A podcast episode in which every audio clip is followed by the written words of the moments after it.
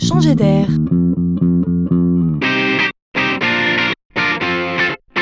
C'est la chronique de Laurent Collen.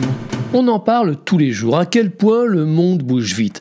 Non seulement il faut se presser de le comprendre, mais également se presser d'agir. L'inertie devient un fléau, la lenteur un boulet.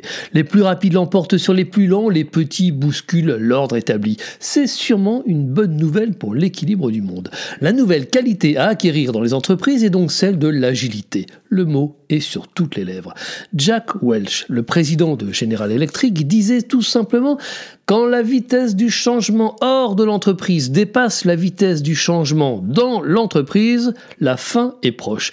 C'est dire la prise de conscience des dirigeants dans ce domaine. Cela ne signifie pas qu'il faille forcément travailler plus vite, mais travailler différemment, plus utilement, se parler moins longtemps mais plus souvent, aider chaque partie à comprendre et à décider vite.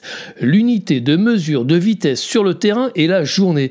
Mais voilà, ça coince quand l'unité de mesure du management qui décide est la semaine la quinzaine, voire le mois. Cela veut dire que les sujets s'empilent et que la vitesse du terrain, donc les efforts fournis par tous, ne sert plus. Ça pédale donc dans la semoule et ce n'est pas bon. En résumé, si l'enjeu est à l'agilité, assurez-vous qu'elle est bien à tous les étages, sinon les dégâts seront visibles.